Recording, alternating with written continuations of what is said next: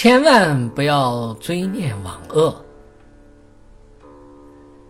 一位名人曾经说过：“不能忍辱，就不可能升起真正的慈悲心。”确实，自己认为遇到逆境就是一种耻辱，当然，正面的心灵就不会升起。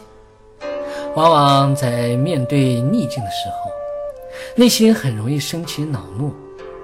如果我们不认识他，就会增长他的能力，心就会被他所左右，善妙的人格就难以维护。往往我们可能会有一种经验，对于先前别人对自己的损害，不断的挂念着，心中积累了愤恨的情绪，追念往恶，这样心情就会极为不平静。就像以怨、以恨来报怨、报恨，以仇来报仇，心心念念，一切言行都会被损害别人的心灵占据。事实上，无论自己再怎么有理，只要心中堆满了恼怒，就会给自己带来痛苦。这时，我们就不能怪罪别人，而应该怪罪自己。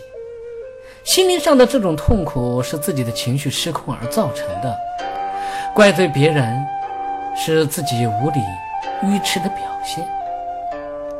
有理智的人，首先就会认清楚，触恼别人并不是我们理所当然的事情，而是自心失控与烦恼。怀有恼怒，企图损害别人，这是值得惭愧的地方。因为恼怒的心理不是别人生气的，而是自己从内心深处生气的。这样的不良心态，自己不去遮止，反而助长他的势力，难道不是自己的错吗？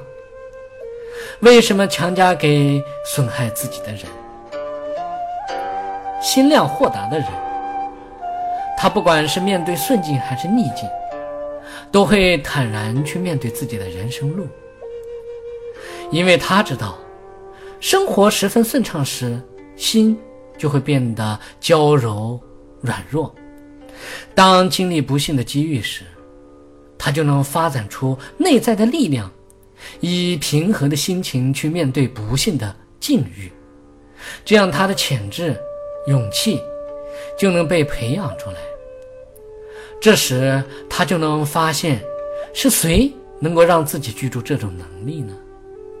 不是朋友，不是顺境，而是逆境，而是那些损害自己的人。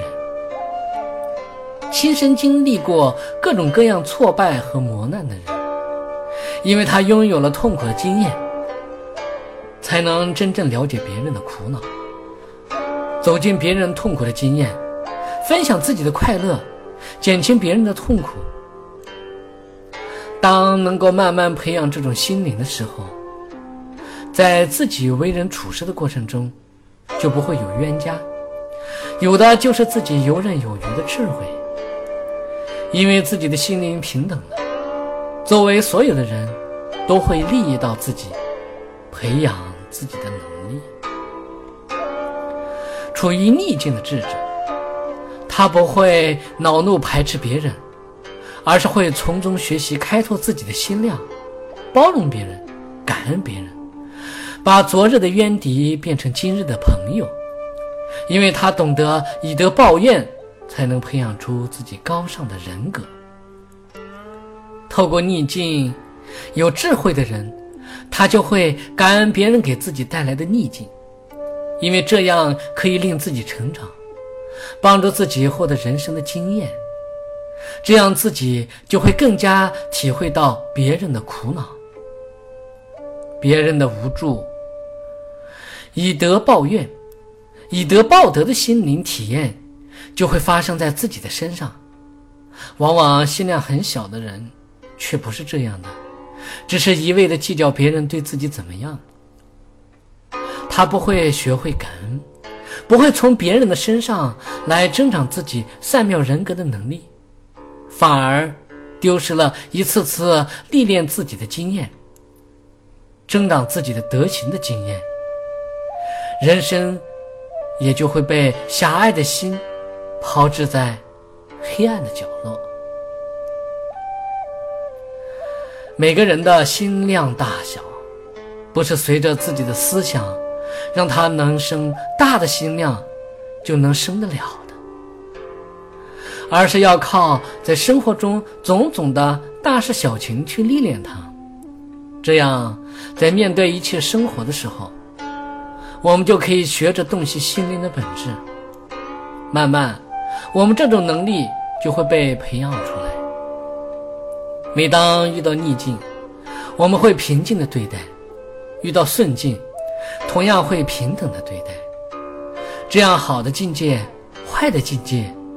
都会提升我们的心力，开拓我们的心力，心就不会计较个人得失，也不会随着外在的好坏而让情绪失控，损害自己的心灵最可贵的那一份。生活本身没好坏，只是因为自己的心认为它有好坏。生活出现顺利的境界时，人们就认为生活会有好坏。一个懂得在心灵上下功夫的人，他就不会将自己的境界放在坏的生活上，这样心灵敞开去面对生活中的点点滴滴，点点滴滴就会被变成他人生旅途中。重要的每一个环节，这样他心里就不会追念往恶，心中就会远离恼怒，情绪就不会起伏。这人生怎么会被虚妄的想法左右而失去美好的？